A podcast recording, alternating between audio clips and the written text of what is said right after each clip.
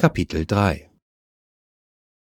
Das Wasser war bereits kalt, als die Sonne von neuem den Beginn eines frischen Tages einläutete. Voller Unmut trocknete Dick seinen Körper mit einer Küchenrolle und zog Alltagskleidung an. Er wusste, was er heute zu tun hatte.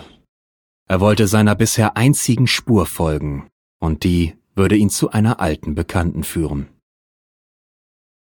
Du siehst mal wieder toll aus, schleimte er die junge Frau hinter dem Schreibtisch voll.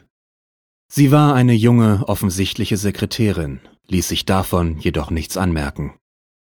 Dick, was willst du? Wie hast du mich gefunden? Ich dachte, ich wäre dich seit damals in der Müllpresse losgeworden. Er erinnerte sich kurz, schob die Erinnerung aber sofort wieder beiseite. Es schmerzte zu sehr. Hey, ich bin Privatdetektiv. Ich kann alles herausfinden.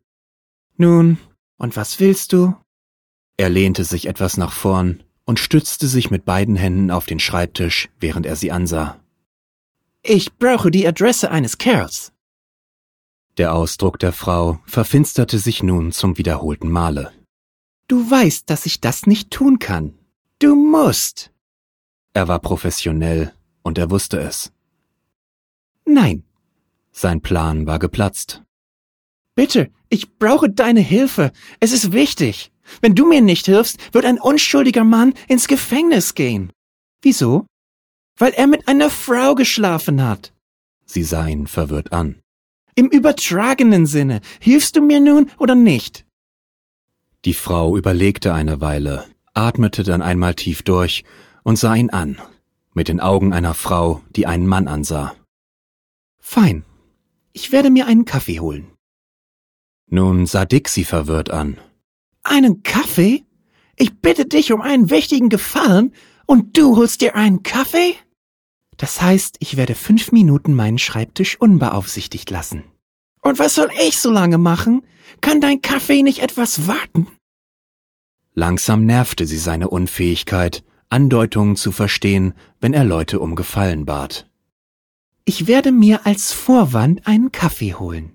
In den fünf Minuten, in denen ich meinen Schreibtisch unbeaufsichtigt lasse, kannst du dir die Informationen holen, die du brauchst. War das jetzt klar genug?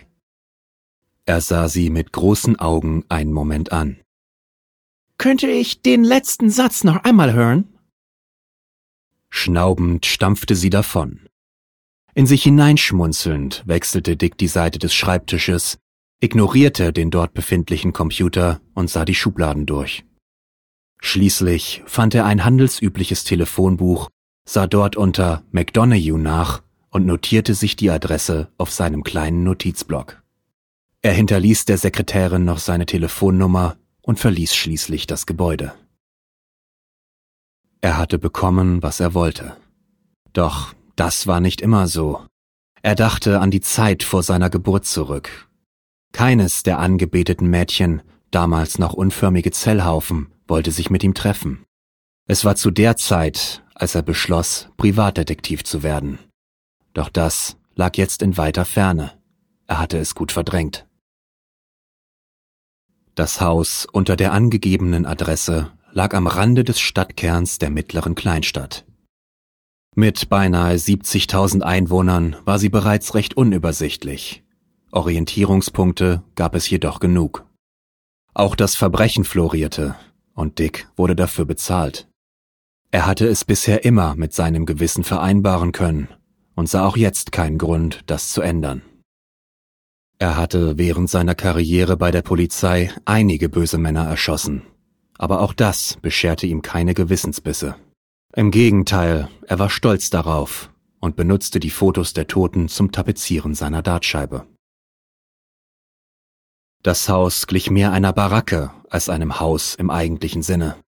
Die Fenster sahen schäbig aus, die Mauern dürftig und die Tür billig. Das Wellblechdach sorgte für eine Prise mehr und begrub den Innenraum des Hauses unter sich. Dick fuhr in seinem Wagen vor und warf einen Blick auf das Haus. Es war nicht ganz das, was er erwartet hatte. Genau genommen, so sagte er sich, hatte er eigentlich überhaupt nichts erwartet, Jedoch entsprach auch die Vorstellung nicht dem, was er vor seinem professionellen Auge sah. Er verließ seinen Wagen und ging in Richtung der Haustür. Auf Augenhöhe befand sich ein Namensschild mit der Aufschrift Arthur McDonough, jedoch mangelte es an einer Türklingel. Aufgrund des angeschlagenen Aussehens der Tür wollte Dick nicht anklopfen und ließ daher einen Stein durch eine Fensterscheibe der Baracke wandern, hoffend, dass dies die Konstruktion nicht zum Einsturz bringen würde.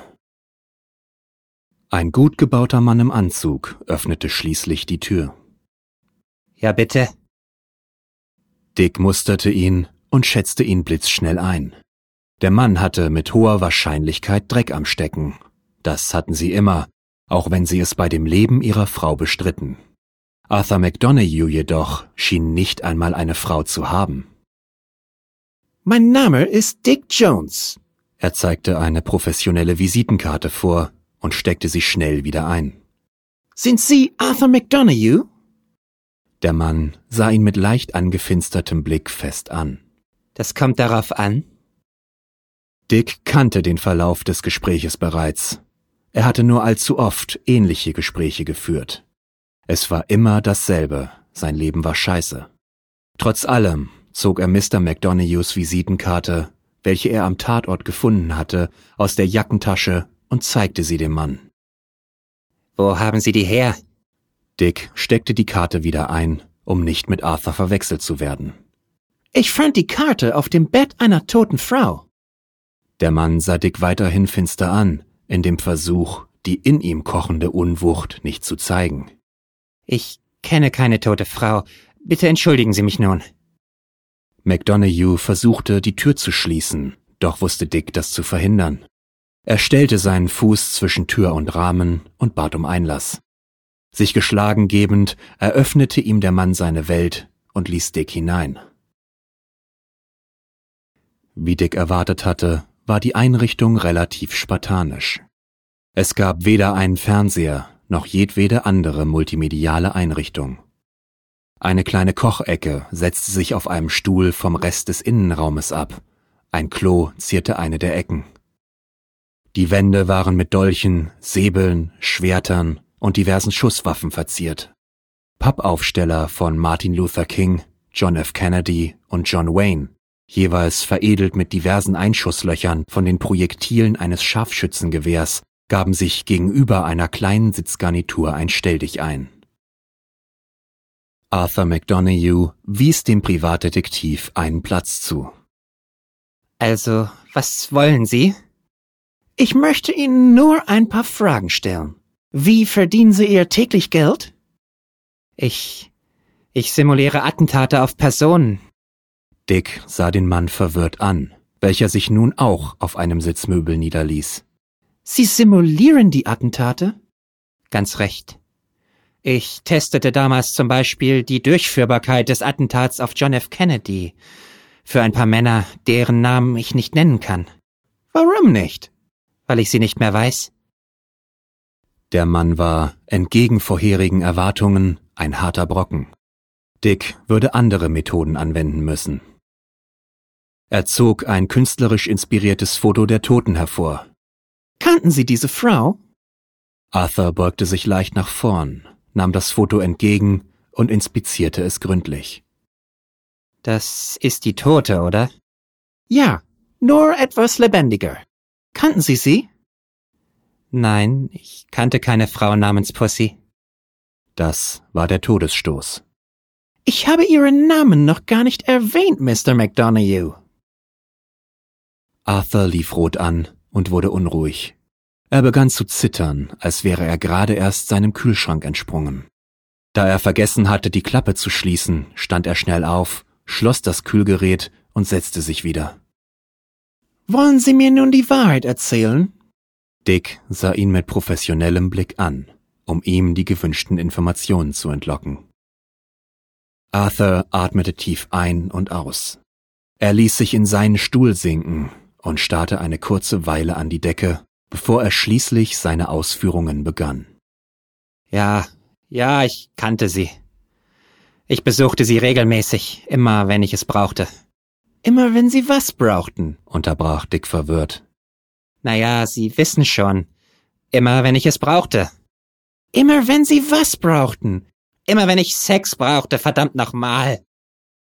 Langsam begann die Geschichte in Dicks Kopf Form anzunehmen, wie ein Stalagmit in einer feuchten Tropfsteinhöhle. Ach so, äh, bitte weiter. Ein weiteres Mal atmete Arthur tief durch, diesmal in seine Lunge. Nun, ich war nicht der Einzige, der es mit ihr tat, das lag in der Natur ihres Berufes. Ich jedoch schien der Einzige gewesen zu sein, der sich langsam in sie verliebte. Klischeehaft, ich weiß, aber ich konnte es nicht ändern. Dick grinste in sich hinein. Dies war nur allzu typisch, wie in einem schlechten Detektivroman. Wie dem auch sei, bei dem Gedanken daran, dass sie mit anderen Leuten schlief, wurde ich immer mehr von rasender Eifersucht gepackt. Keine Entziehungskur konnte mir helfen. Meine Eifersucht wurde immer schlimmer, bis ich schließlich zu ihr fuhr und sie umbrachten. Nein, ich redete mit ihr, wir zerstritten uns, ich hinterließ ihr meine Karte, damit sie mich anrufen konnte. Sie sagte, ich sollte gehen, da in wenigen Minuten ein gewisser Jack kommen wollte. Der Detektiv konnte die Geschichte kaum glauben überraschte sie ihn doch mehr, als er gedacht hatte. Er beschloss daher, sein Gegenüber mit einer Gewissensfrage zu konfrontieren, um den Wahrheitsgehalt seiner Geschichte zu überprüfen. Lügen Sie? Arthur sah Dick verwirrt an. Natürlich nicht. Etwas enttäuscht erhob sich Jones aus seinem Sitzgefüge. Nun, vielen Dank für Ihre Zeit. Er ging.